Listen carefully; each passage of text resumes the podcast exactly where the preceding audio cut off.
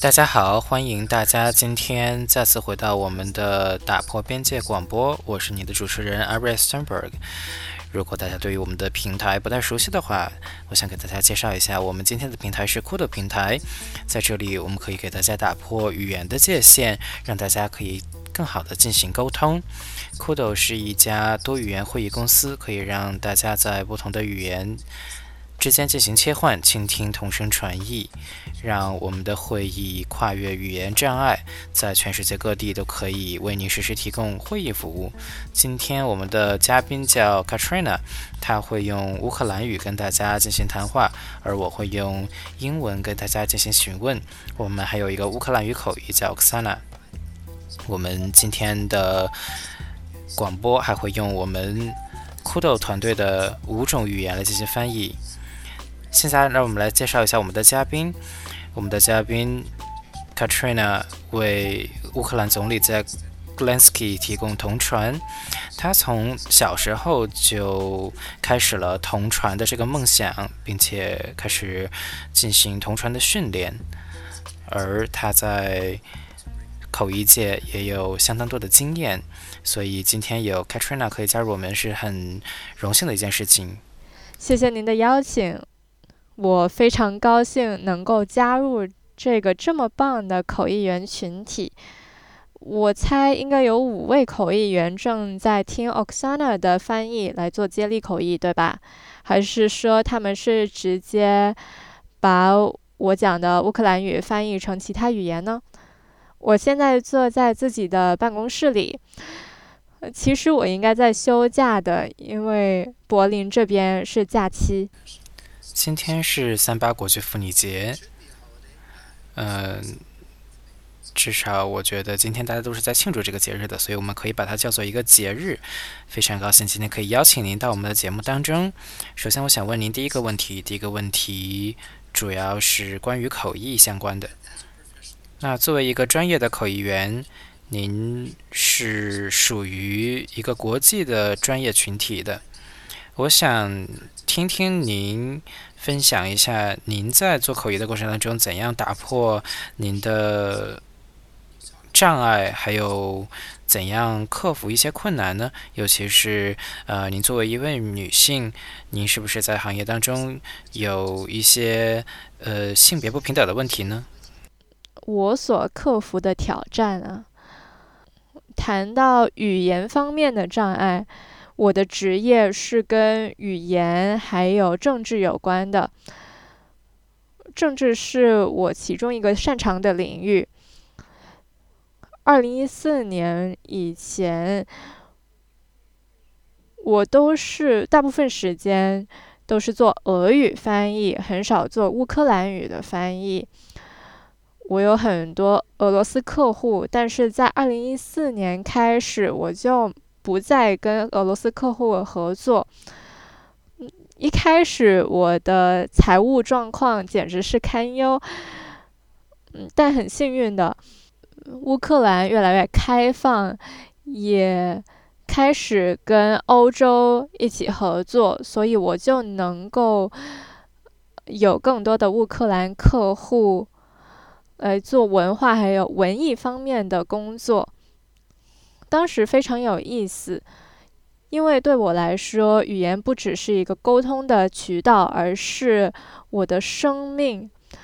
而当时是一个非常困难的转折点吧。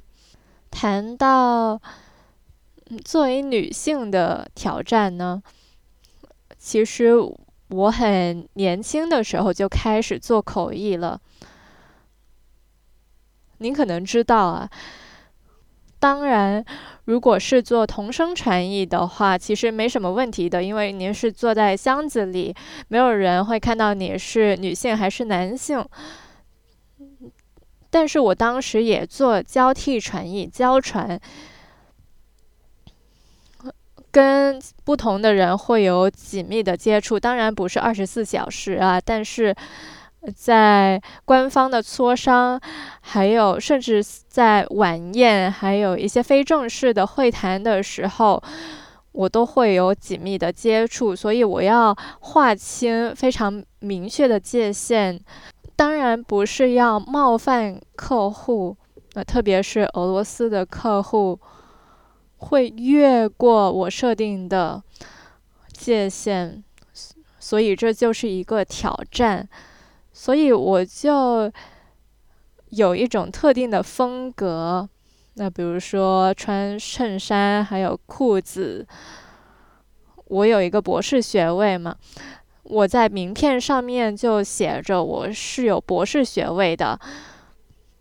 而当有会谈的时候，我就会把名片递上去，以起划清界限。所以这是一个问题。现在可能有些人会说，男性成为了。女权运动的受害者，但我认为这场女权运动是强有力的。过往女性没有权利，但是慢慢就会趋向平衡。我们会学习在业务层面上面共存，双方的感觉都会良好。这是一个聪非常聪明的方式来。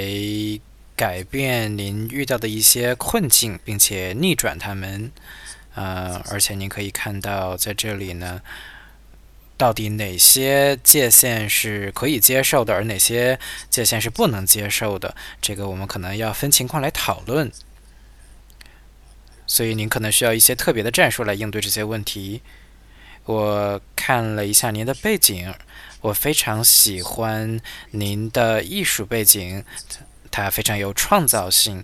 有的时候呢，我们可能非常困难，不能从一个固定的呃盒子里走出来。也就是说，我们的思维有一些局限。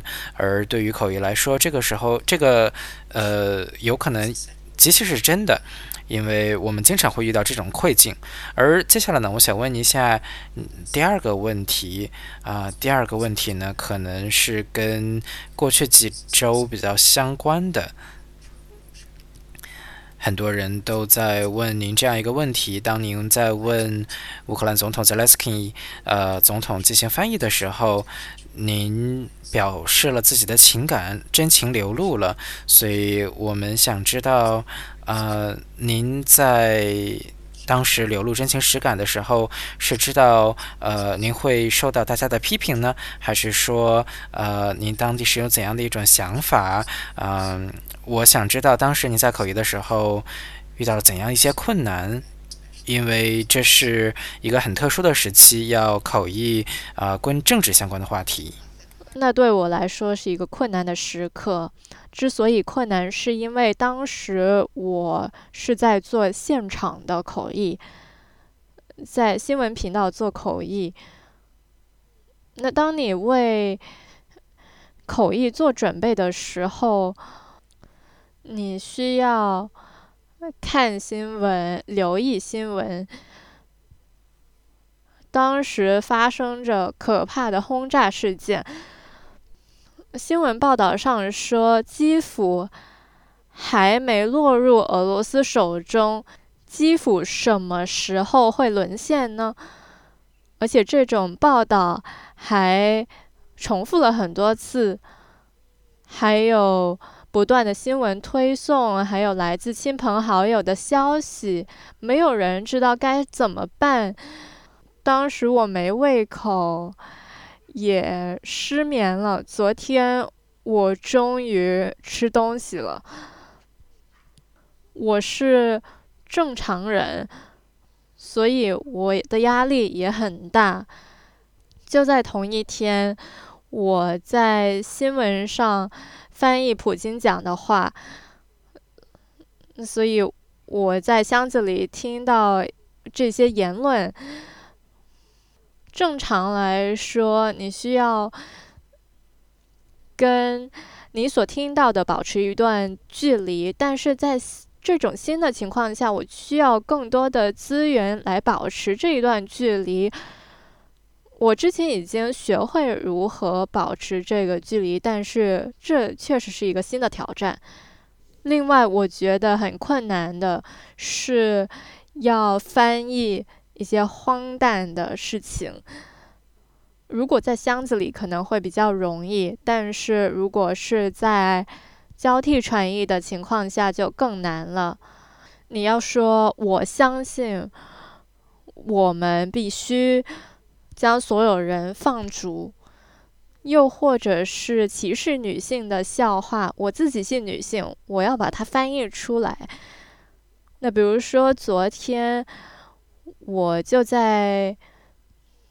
翻译俄罗斯代表的对话，那我的眼睛真的是瞪得越大，越来越大，因为我觉得真的是非常的荒诞。因为你听到这番话，还要把这些荒唐的话翻译出来。我在试图想象您在口译的时候，您可能已经有一种思想准备了。就是说，您可能需要去真实的参与到这个环境当中，不管是你做同传还是交传，只要您一一旦开始的话，您可能就已经有了这种准备。而同时呢，您也还需要保留一下您自己最真实的状态，就是您自己可能在思考：你是在开玩笑吗？代表的。发言是认真的吗？那我觉得口译员可能都会面临这些问题。我记得有一次我在越南来进行一次演讲，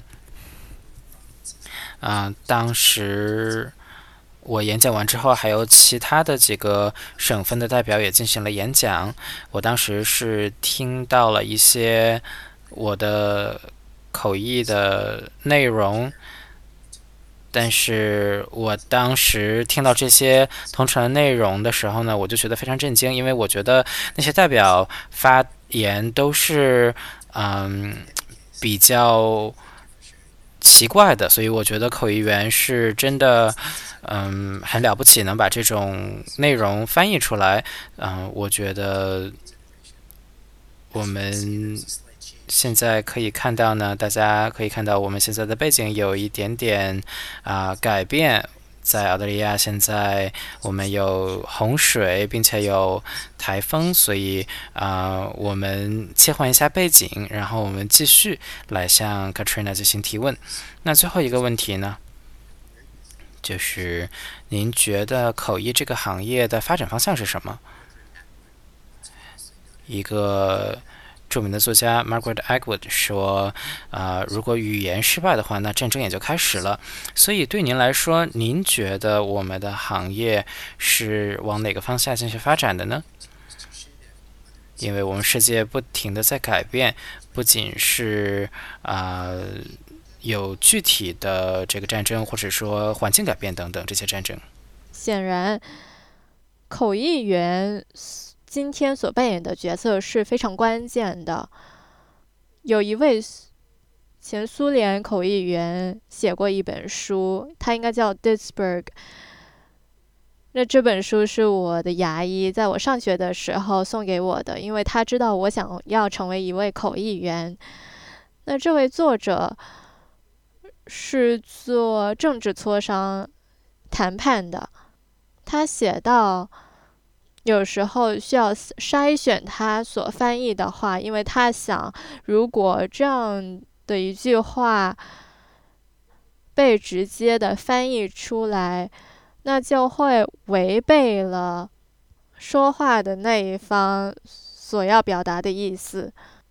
他认为口译员是有责任的，他们有选择引发或者是阻止冲突。那当然，一方面口译员应该原原本本的把讲者讲的话翻译出来，但是另一方面，口译员他们不是翻字词，而是意义意思。比如说，我听到一个笑话。可能在俄罗斯人眼里是没问题的。如果我是原原本本用原话翻译出来的话，那么德国的代表可能就会愤而离场。那这就是口译员的责任，要马上做决定，没有时间问同事的意见嘛。那我觉得未来我不想有任何的幻想。老实说，我觉得我们这个职业应该会被淘汰，因为很多人现在。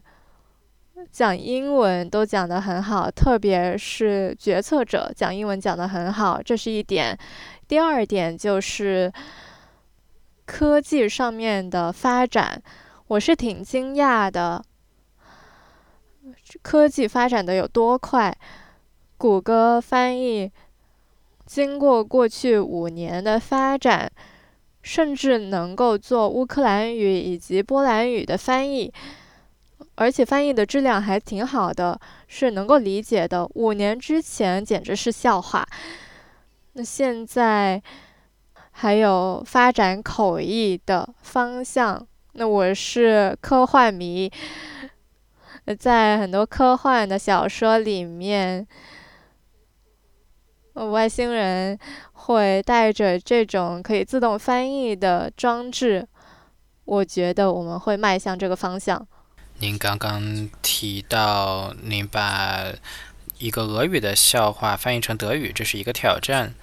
嗯，那我觉得其中，呃，一个原因，我觉得我们现在一定要用口语言，而不是用机械翻译或者说人工智能呢。它的原因就是说到目前为止，人工智能还是不能理解人类真正想表达的意义是什么。比如说你刚刚提到的笑话，啊，如果说是逐字逐字进行翻译的话，那它可能就会冒犯到别人，或者说它的意思会发生改变。所以，呃，我想知道，就是说，您是不是说，呃，翻译这个意思，所以让德国人去理解呢？还是说你就是没有翻呢？嗯，我曾经几次遇到这样的情况。大多数的情况下，我会尝试找一个类似的笑话，一个题材相似的笑话，那让对方能够笑，那这就是大家想要得到的结果嘛。也有一次，有人讲了个笑话，是跟主题无关的。所以很难找到一个相似的笑话，因为我根本不清楚他要表达什么，所以我就选择省略，因为还是挺冒犯人的。当时俄罗斯客户就说：“哦，但是我讲说的笑话，为什么你不翻译呢？”我跟他说：“你忘了这个笑话吧？”他坚持说要我翻译，我就照着办。这不是一个散播仇恨的笑话，而是性别歧视的笑话。我翻译出来之后，全场鸦雀无声，我都脸红了，而且在座的人都脸红了。我就说，请相信口译员，我清楚我在做什么。您今天在采访当中呢，花了很多的时间，所以我非常感谢您参与到今天的采访当中。我们我非常开心可以看到您刚刚笑了啊，所以这也证明其实您真的很享受我们今天的这场广播和采访。那现在我们就呃即将结束我们今天的这种采访了，非常感谢您今天给我们分享您的故事。当然，我也想感谢 Oksana 的同传。如果没有他的同传的话，我是不能来理解 Katina 讲的话的。所以非常感谢两位。啊，我们举办这些采访和广播呢，主要的原因也就是要打破语言障碍，来让不同文化的人进行沟通。非常感谢大家的时间。我希望可以再次见到您。